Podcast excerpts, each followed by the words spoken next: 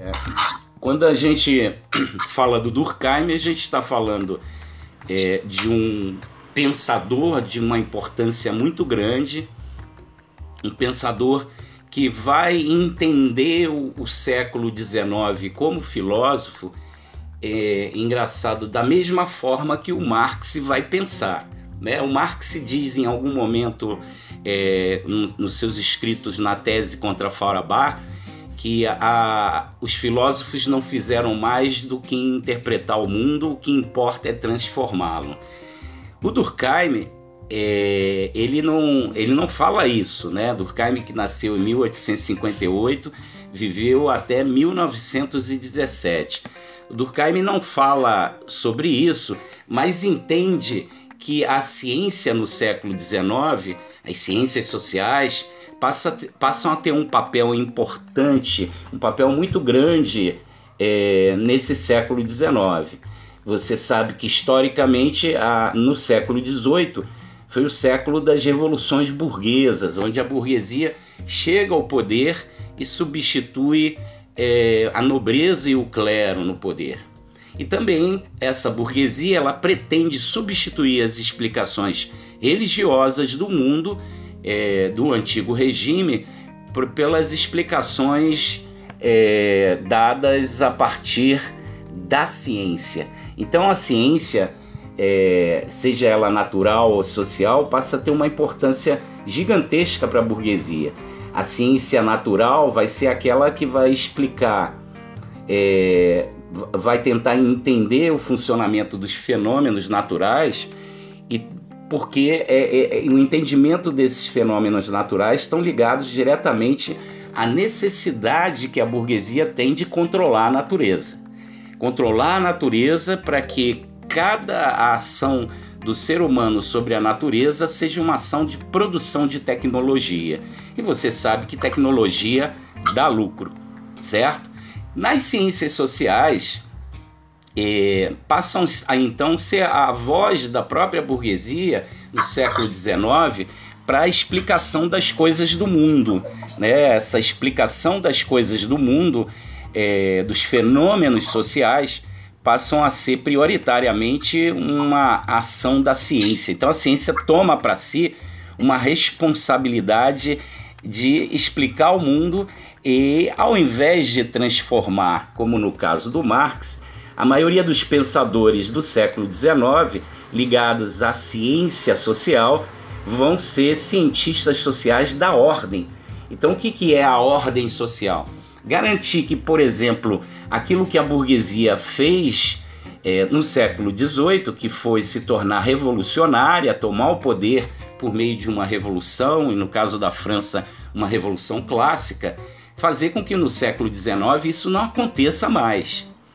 Porque se a burguesia tomou o poder por meio da revolução, é necessário agora para essa burguesia impedir essa revolução. Impedir uma revolução, por exemplo, do proletariado.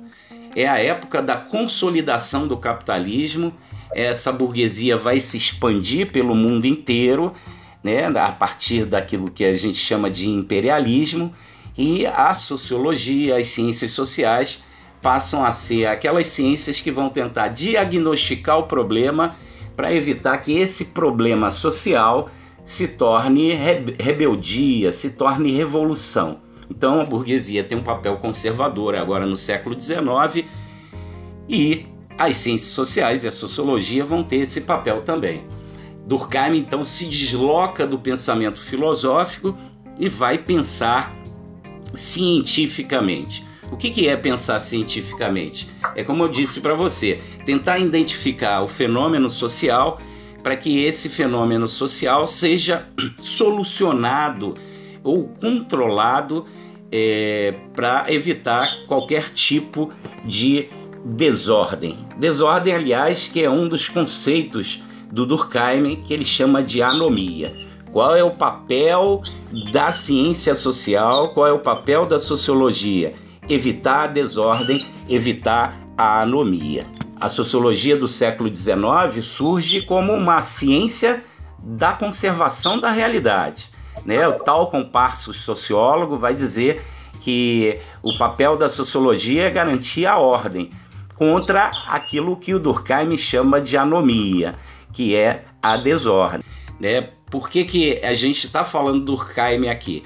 Porque o Durkheim é um, um pensador da questão da ordem e essa ordem social ela não vai poder vir somente pela repressão do Estado. A repressão do Estado é uma ferramenta da própria burguesia, segundo Marx, que vai garantir uma certa ordem. Mas para o Durkheim, essa ordem ela vem muito antes dessa repressão, muito antes da sanção penal, muito antes do direito intervir como um garantidor de uma ordem social. E o Emile Durkheim vai se apegar à questão da moral, dos valores, das normas sociais. Para o Durkheim, é, existe acima do indivíduo uma consciência coletiva. Consciência coletiva é sinônimo da cultura. A cultura que está acima do indivíduo, fazendo pressão sobre esse indivíduo, e esse indivíduo não tem força alguma contra essa cultura, contra essa consciência coletiva, que é uma construção da história da própria cultura. Então, para o Durkheim, é, o indivíduo não tem força alguma. Se você for ver em Marx, esse indivíduo sozinho também não tem força alguma. É a classe social que é emancipadora.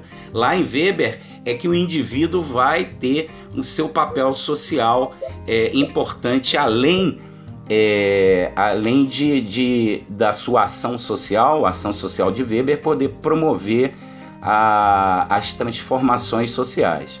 Então existe uma consciência coletiva e essa consciência coletiva ela detém é, a moral, que é característica da sociedade, os valores éticos, as regras e normas de comportamentos sociais. É, são essas regras que vão fazer com que grupos culturais ajam de determinada forma e não a ação instintiva ou a ação individual ou ação movida pelas paixões, como vai dizer o Durkheim. O que é uma ação movida pela paixão? É quando você é, não respeita nenhuma regra social, nenhuma norma social. Então a consciência coletiva age sobre o indivíduo, fazendo com que esse indivíduo haja de acordo com as normas do grupo social. Vamos dar um exemplo aqui. Se você é convidado para uma festa e lá no convite está escrito é, traje esporte fino. Você não sabe o que é um traje esporte fino. Na verdade, é aquela roupa sofisticada, né? O terno, gravata, taier.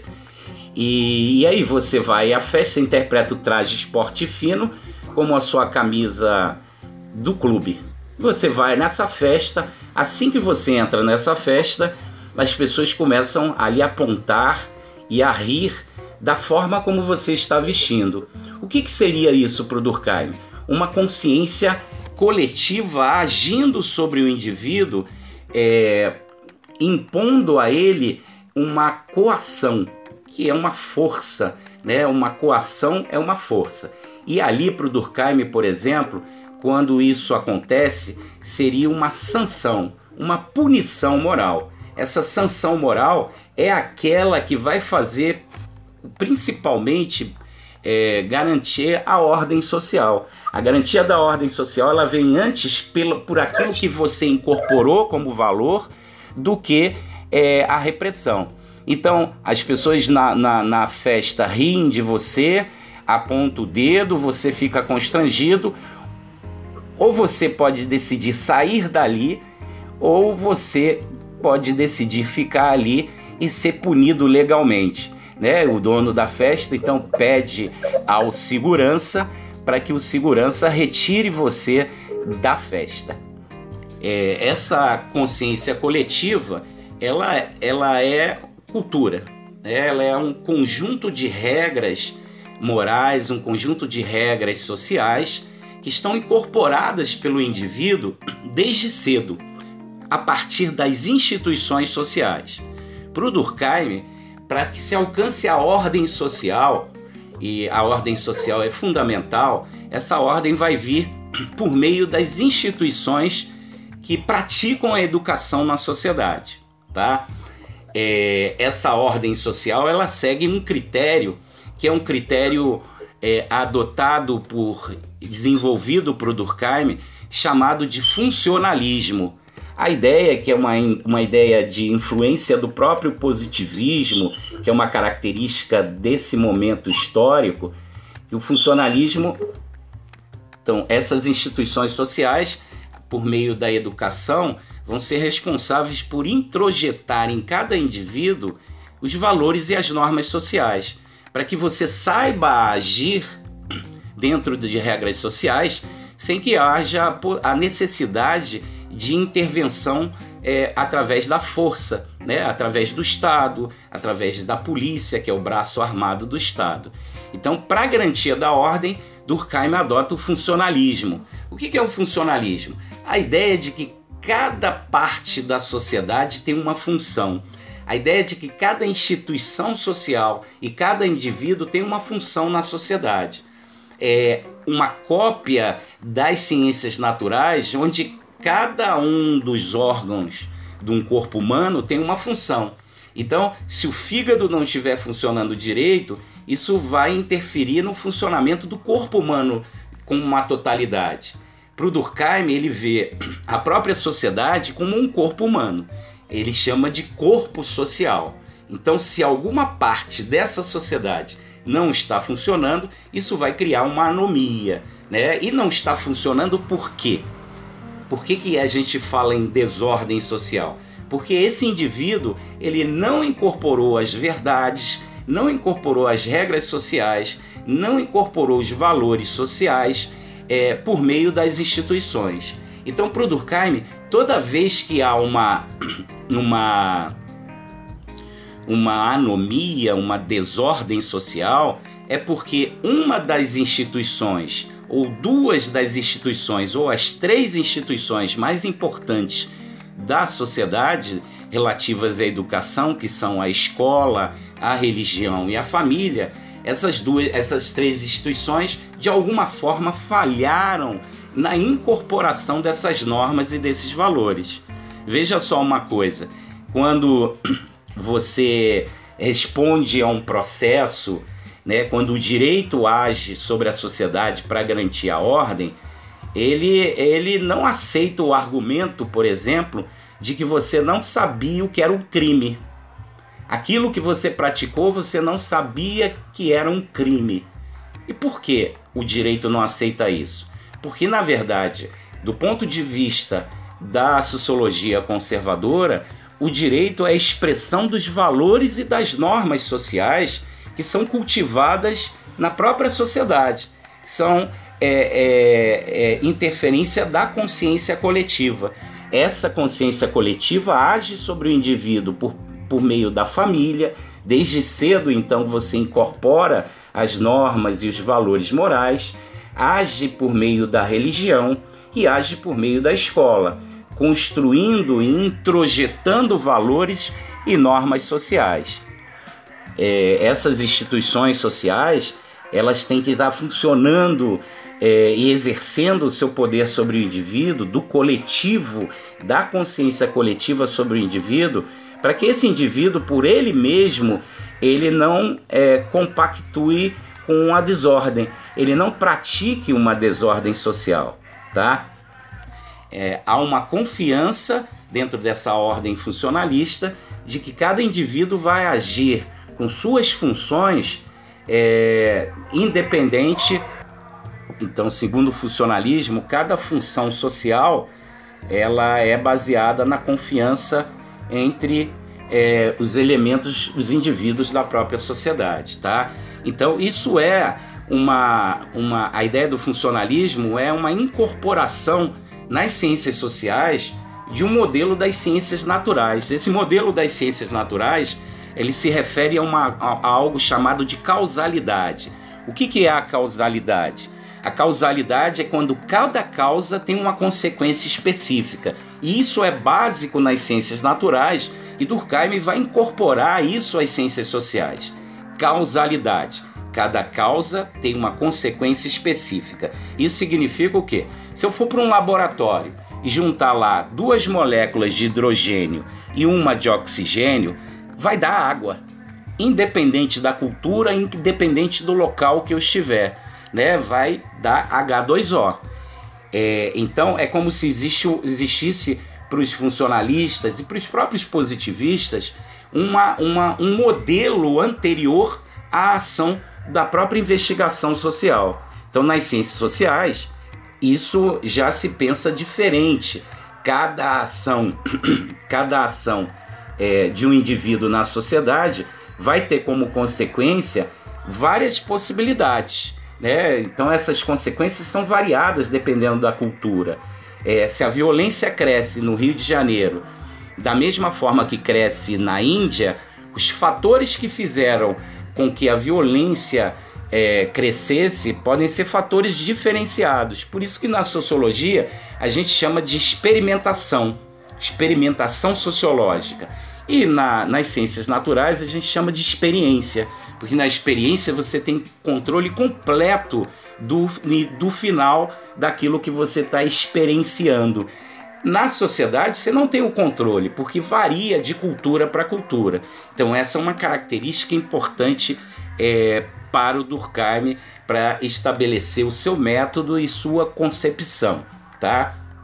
Para a gente entender mais aquilo que a gente falou antes, que são as funções das instituições, a gente tem que entender um, um, um, uma, um conceito que é fundamental em Durkheim, que é o conceito de fato social. O fato social ele tem três características. O fato social é aquilo que pode ser estudado. O fato social tem três características para o Durkheim, que é a coercitividade, a generalidade é, e a, a, a quer dizer a generalidade, a coercitividade e a exterioridade, né, que são características daquilo que você vai estudar. Olha porque o, o Durkheim chama de coisa, chama de consciência coletiva, quer dizer, fora do indivíduo, todas as possibilidades de ação. É, é exterior ao indivíduo porque o fato social acontece fora do indivíduo. Né? Então o indivíduo não tem controle algum sobre aquilo que está acontecendo. É, é, é uma característica da generalidade porque se repete ao longo do tempo, ao longo da história, e isso vai se tornando uma consciência coletiva, uma prática, uma instituição, como o casamento, por exemplo, como as taxas de fecundidade, as festas típicas, o suicídio, a moda, né, as crenças religiosas. Para o Durkheim, é, é, essa repetição, esses hábitos culturais ao longo do tempo vão se colocar acima do indivíduo como uma consciência coletiva. É como se fosse uma nuvem agindo sobre o indivíduo, fazendo com que o indivíduo agisse de determinada forma. E uma coisa que a gente falou antes no nosso exemplo da festa, que é a questão da sanção, né? É a outra característica que chamada de coercitividade.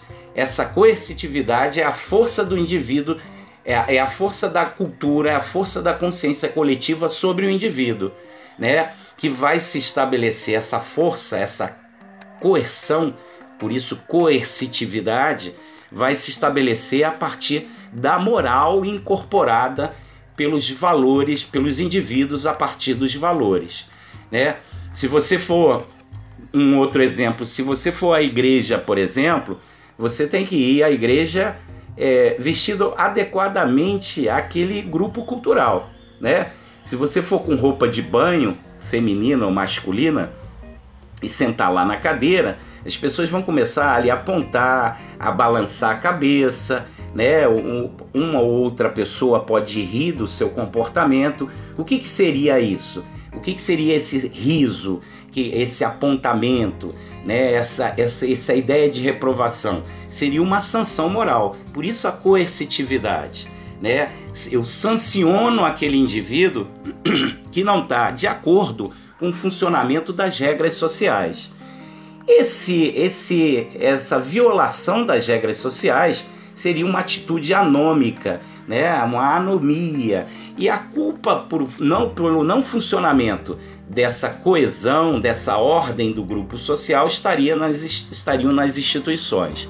É interessante a gente ver que para Durkheim a educação por meio da escola, religião e família são fundamentais para a garantia dessa ordem, por meio da coerção dos valores. Né? Para o Marx, essas instituições teriam um papel negativo. Por quê? Para o Marx, é, essas instituições, escola, religião e família, é, incorporariam os valores da classe dominante. Por isso que Marx, por exemplo, vai, vai ser contra no século XIX a educação pública. Por quê? Porque a escola pública seria responsável, naquele momento, é, século XIX, seria responsável por fazer incorporar os valores da burguesia, os valores da classe dominante. E qual o objetivo da burguesia e da classe dominante? Garantir a ordem social, certo? Para o Durkheim, isso é uma posição diferente. A escola tem um papel fundamental de introjetar valores, a religião, a família. Há um tempo atrás, na década de 80, você já deve ter ouvido falar num sociólogo, antropólogo e político profissional chamado Darcy Ribeiro. O Darcy Ribeiro era vice-governador, secretário da Educação de um governador do Rio de Janeiro chamado Leonel Brizola. E ele fez os CIEPs, essas escolas que você conhece até o dia de hoje. essas escolas foram criadas na década de 80 e o CIEP foi um investimento muito grande, né? Os CIEPs tinham é, um controle sobre é, a, a comida, tinha nutricionistas, tinham médicos, é, dentistas para cuidar das crianças, tinham casinhas onde crianças que estavam em condição de rua eram cuidadas por uma chamada mãe social, né? Tinham no máximo 8 a 10 crianças em cada CIEP. Então era um investimento muito grande em educação. E o, o Darcy Ribeiro, embora fosse um, um político progressista, ele usou uma, uma expressão para rebater a crítica da classe média. Você sabe que a classe média é, ela vai criticar, já que ela não usa esse investimento escola pública, ela vai fazer uma crítica muito grande a essa escola pública pelo gasto, né? Para eles é gasto, escola não é investimento. E o Darcy Ribeiro usa uma fala, o um pensamento do Durkheim para justificar esse investimento em escola pública. Ele disse o seguinte: Vamos construir escolas para que, não ter, que nós não tenhamos que construir presídios daqui a 20 anos. Isso satisfez a classe média, ou pelo menos silenciou essa classe média conservadora naquela época. Porque qual é a preocupação da classe média? É com a violência, né? É com a anomia, porque ela tem propriedade, ela julga ter propriedade, né? ela conquistou aquela propriedade e ela não aceita perder essa propriedade. Então o que o, o, o Darcy Ribeiro usou? A expressão do Durkheim. A ideia de que para manter a ordem eu preciso da educação, seja da escola, da religião e da família, eu estaria a partir dessas instituições construindo valores dentro do indivíduo que faz, fariam, por exemplo, que você é, fizesse, antes que fosse punido pela lei, pelo direito, você fizesse uma opção por si mesmo, né? Porque a moral está dentro do âmbito da liberdade. O indivíduo decide agir moralmente ou não. Se você entra num local, num supermercado, e vê um saco de arroz e você não tem dinheiro e sabe que sua família precisa se alimentar, você vai olhar para o saco de arroz, não tem nenhuma câmera naquele local e vai pensar assim: vou pegar esse saco de arroz e botar é, dentro do meu casaco sem é, retribuir com dinheiro ao supermercado. E aí você pega é, o saco de arroz, ninguém está vigiando e algo dentro de você diz o seguinte: não, não vou fazer isso. É um comportamento inadequado, é um comportamento que vai gerar prejuízo ao dono do supermercado. Eu vou devolver esse saco de arroz. Esse fato seria aí a vitória para Durkheim, a vitória das instituições da educação, a vitória da escola, da religião e da família em ter incorporado esses valores e normas. Né? Por outro lado, existe lá o direito, as regras legais, as sanções legais. Né? Esse, essas sanções legais para o Durkheim iriam satisfazer um sentimento social. É, Durkheim não, tá, não, não, não fica bem esclarecido de que, pelo, pelo, pelo menos no, no, no, no correr das, das suas obras, de que é, prender alguém, punir alguém, pode permitir a ressocialização dessas pessoas. Ele não tem essa noção. Para ele, é, a sanção legal, que é a punição, quando alguém viola uma moral, uma regra social e pratica o crime, que seria uma anomia. Para ele, esse sentimento social, é, esse sentimento de vingança, mais do que a justiça, é, seria estabelecido a partir da prisão desse que pratica o crime. Então eu prendo alguém não para ressocializar e reeducar, como de, queria Durkheim no início, mas eu prendo alguém e ele chega a essa conclusão para satisfazer o, a sociedade, para satisfazer a ideia de vingança da sociedade. Então, existe ali, ao mesmo tempo, sendo praticado pelo Durkheim a ideia de uma moral e a ideia de uma, uma força legal, uma sanção moral e uma sanção legal agindo sobre os indivíduos, fazendo com que ele pratique atos. Cara, Durkheim vai ser, não vai ser o primeiro a falar sobre um tema que ele considera sociológico chamado de suicídio. Não vai falar sobre isso. É, não vai ser o primeiro a falar sobre isso. Montesquieu já tinha tocado nisso na era moderna. É, o próprio Sócrates, que é o criador da filosofia, ele deixa o mundo para que sua obra é, não seja tocada, ele abre mão da vida para que ele não tenha sua obra desmentida, né? Você sabe a história do Sócrates, foi obrigado a beber cicuta, veneno, não, e, e morresse, né? Porque ele foi considerado, foi punido pela sociedade ateniense por ser subversivo por subverter a ordem social, estimular os jovens a subverterem a ordem social e por ter desrespeitado os deuses gregos, porque na medida em que ele identifica que os seres humanos podem pensar autonomamente, fazendo parto da sua verdade, a maêutica, é, esses sujeitos, é, esses indivíduos passavam a ser sujeitos históricos até. Então, o poder grego disse o seguinte: olha, você ou vai é, dizer que tudo que você disse era um erro, uma mentira, um engano, ou é, você vai dizer, ou você vai ter que morrer. E ele fez opção pelo suicídio, pela morte. Né? Ele diz que a vida é eterna e por muito tempo iria se falar naquilo que ele disse, né? segundo o, o próprio Sócrates. Então, o suicídio é uma prática histórica.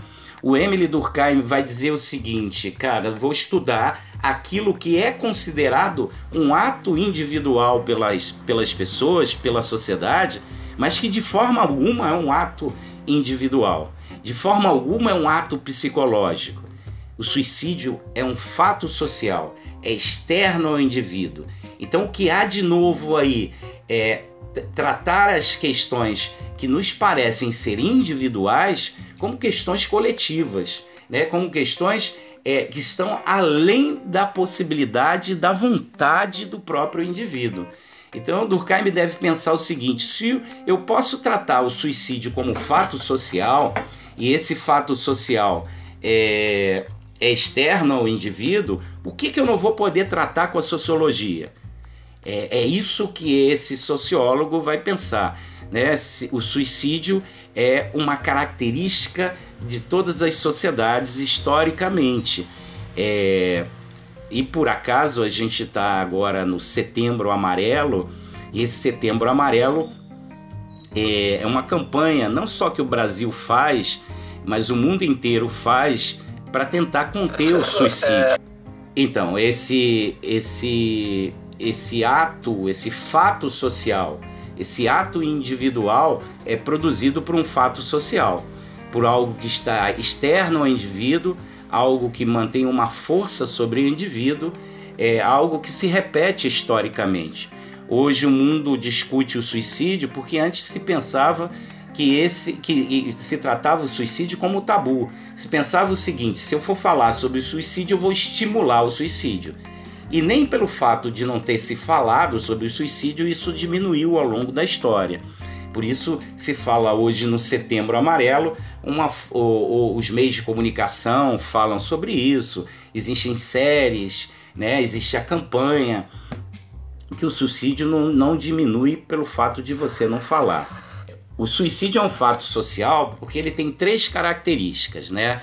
É, essas três características é, do fato social são os suicídios são do tipo egoísta, altruísta e anômico, né? Que vem de anomia.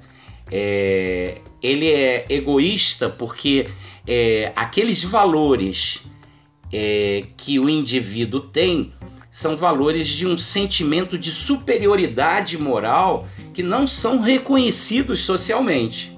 Então a verdade está comigo, essa sociedade não me reconhece como alguém que esteja falando uma verdade moral, uma verdade política. É, então eu acabo com minha vida por não ser aceito enquanto um indivíduo que tem valores diferenciados daquela sociedade. Imagina só o suicídio do Hitler, por exemplo. O Hitler ele, ele se esbarra com, com uma humanidade, uma sociedade toda lhe questionando, é, porque sua moral, sua moral do ódio, do racismo, do preconceito, não é reconhecida socialmente. Então, isso seria um tipo de suicídio egoísta. Tem a ver mais com o peso que a sociedade diz do que aquilo que o indivíduo diz. O segundo, o segundo, a segunda característica do suicídio seria um suicídio altruísta. Né? Eu abandono a minha trajetória de vida em troca do reconhecimento social. Então, por exemplo, aqueles que é, é, aqueles fundamentalistas que entraram num avião e miraram as torres gêmeas, eles queriam ali, mesmo se matando, um reconhecimento social. A ideia de, de ser reconhecido por sua sociedade, por seu, por, por seu grupo social, como alguém que agiria como um herói social. Então percebam só uma coisa: para que você seja reconhecido socialmente, não há necessidade nem de que você esteja vivo tanto pelos que destruíram a Torre Gêmeas, tanto para o Sócrates, por exemplo, tanto quanto para os é, aviadores da Segunda Guerra Mundial, os japoneses, os chamados kamikazes, que pegavam seus aviões e ao invés de soltar a bomba e correr o risco do erro, eles iam com o avião no alvo e, e se explodiam junto com a bomba. Isso é chamado de um suicídio altruísta em nome do reconhecimento social, eu vou agir individualmente. Percebe aí como é a sociedade que está limpondo valores que vão decidir a sua ação. O terceiro, a terceira característica do suicídio seria o suicídio anômico, aquele que é causado por uma pressão social, por um tabu social, por normas é, que vão levar a você uma pressão tão grande que você não vai aguentar a condenação social. Então, ele é anômico, anômico porque principalmente o indivíduo não incorporou as normas sociais, não incorporou os valores. E ao não incorporar esses valores, ao não incorporar essas normas, ele age no sentido da desordem, ele age é, acabando com a sua própria tra trajetória de vida. Né? A anomia aí é, uma característica do suicídio anômico tem a ver com outro conceito chamado de morte social, um conceito sociológico e filosófico também. O que, que é a morte social? Quando você não tem um reconhecimento em vida. Muitos indivíduos retiraram suas próprias vidas por não ter um reconhecimento social. Então, esse indivíduo que não é reconhecido socialmente, ele ele é, é acometido de uma depressão, mas essa depressão não tem uma origem individual, mas tem uma origem nos valores da própria sociedade. Né? Aquele que, por exemplo, viveu, trabalhou o tempo inteiro, a vida inteira é, num local e de repente se aposenta e ele aposentado ele passa a não ser mais reconhecido é, pela sua profissão, né? Ele quando vai fazer sinal para um ônibus, o ônibus passa direto. A, a juventude tende a ter é, uma verdade mais enfática na sociedade. A sociedade de consumo, por exemplo, gira todo em torno do jovem, que é o que mais consome. Então, aquele idoso, aquele mais velho, deixa de ter o reconhecimento social, ele, ele passa a ter, por não trabalhar mais, ou mesmo desempregado, né? Ele, por não ser reconhecido é, socialmente com, através de uma profissão. Se lembra que a gente falou do funcionalismo no início, né? Que você é reconhecido como médico, como motorista de ônibus, como um gari é, da, da empresa de limpeza. Cada um dos indivíduos busca uma função social nessa sociedade. E essa função social vai fazer com que haja uma ordem social, um funcionamento social. E esse funcionamento social ele vem a partir da confiança dos indivíduos que têm um papel social nessa sociedade. E se esse papel social na sociedade ele não existe mais, seria o que a gente pensa como morte social. O que a gente pode falar sobre os tipos de suicídio é que em tempos históricos diferentes há uma prevalência de um sobre outros.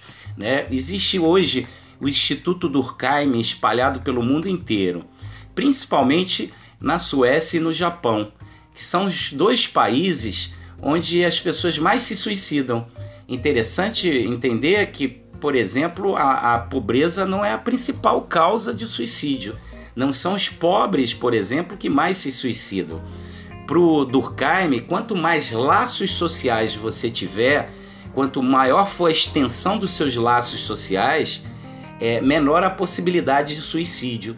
Por exemplo, Durkheim vai dizer que quando o ser humano casado se suicida menos do que o solteiro. Por quê? Porque tem um laço social.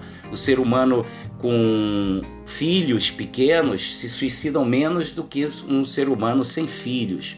Um ser humano que tem um emprego é um ser humano que tem é, que se suicida menos do que é, aquele que não tem emprego.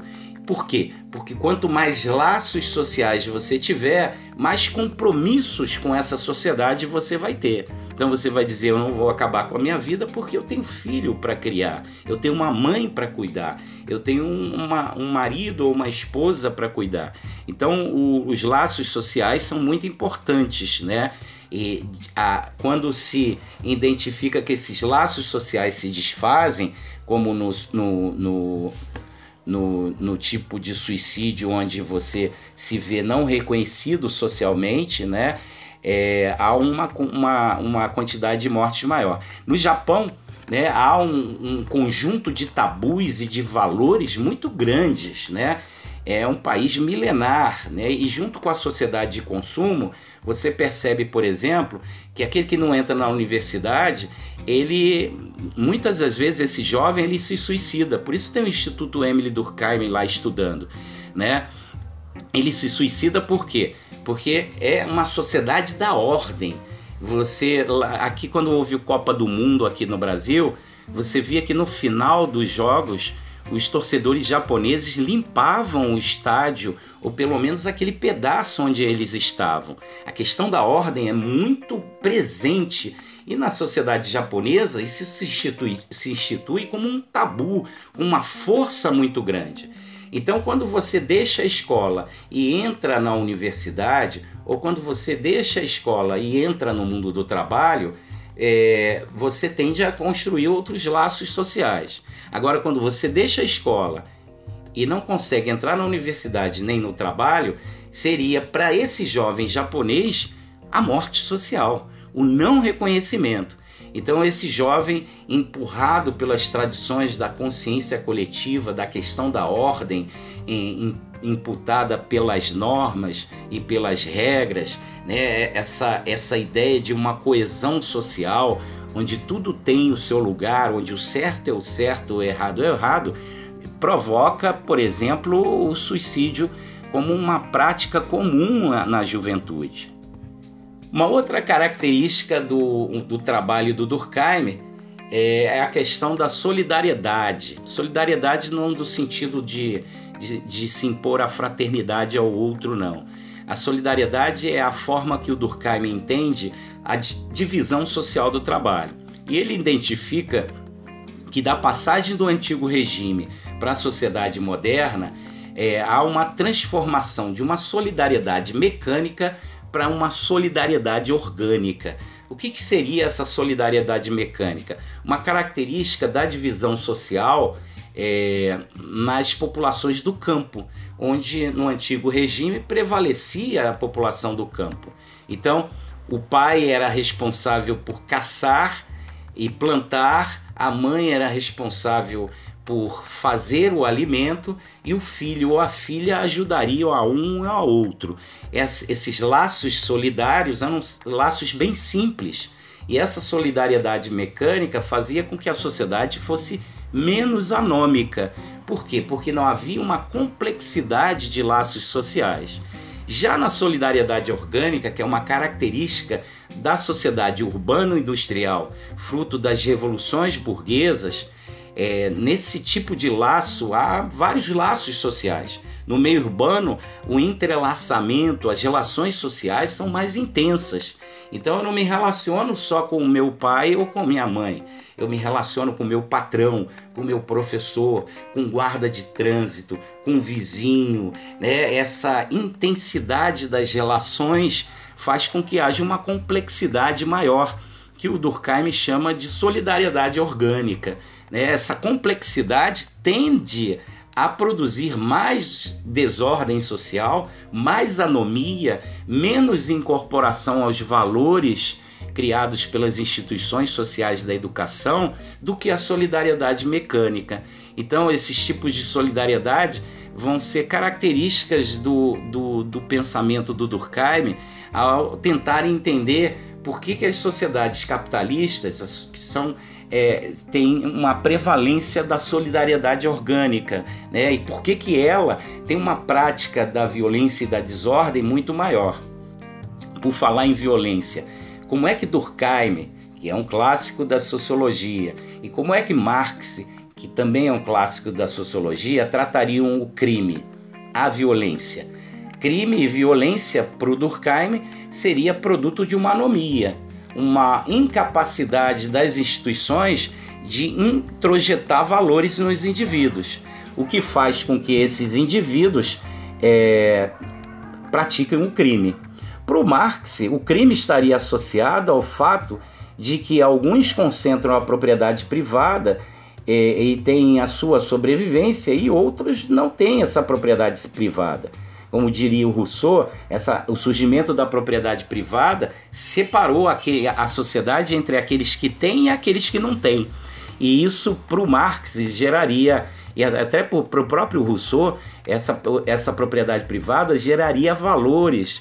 E esses valores é, de competitividade e individualismo seriam fundamentais para a criação da ideia de uma violência na sociedade. Vejam só, na comparação do Durkheim com Marx, eu consigo ter uma noção mais larga do pensamento desse autor então importante que é o Durkheim. Durkheim, que é um clássico da sociologia, tem como base da sua sociologia é, elementos da própria filosofia, né, como conceito de moral, conceito de ética, tudo isso que estaria estabelecido ali na consciência coletiva que age sobre o indivíduo. Então, se eu sou capaz de identificar que o suicídio ele tem uma motivação externa a mim, eu sou capaz de identificar é, qualquer problema social, qualquer fenômeno social existente na sociedade.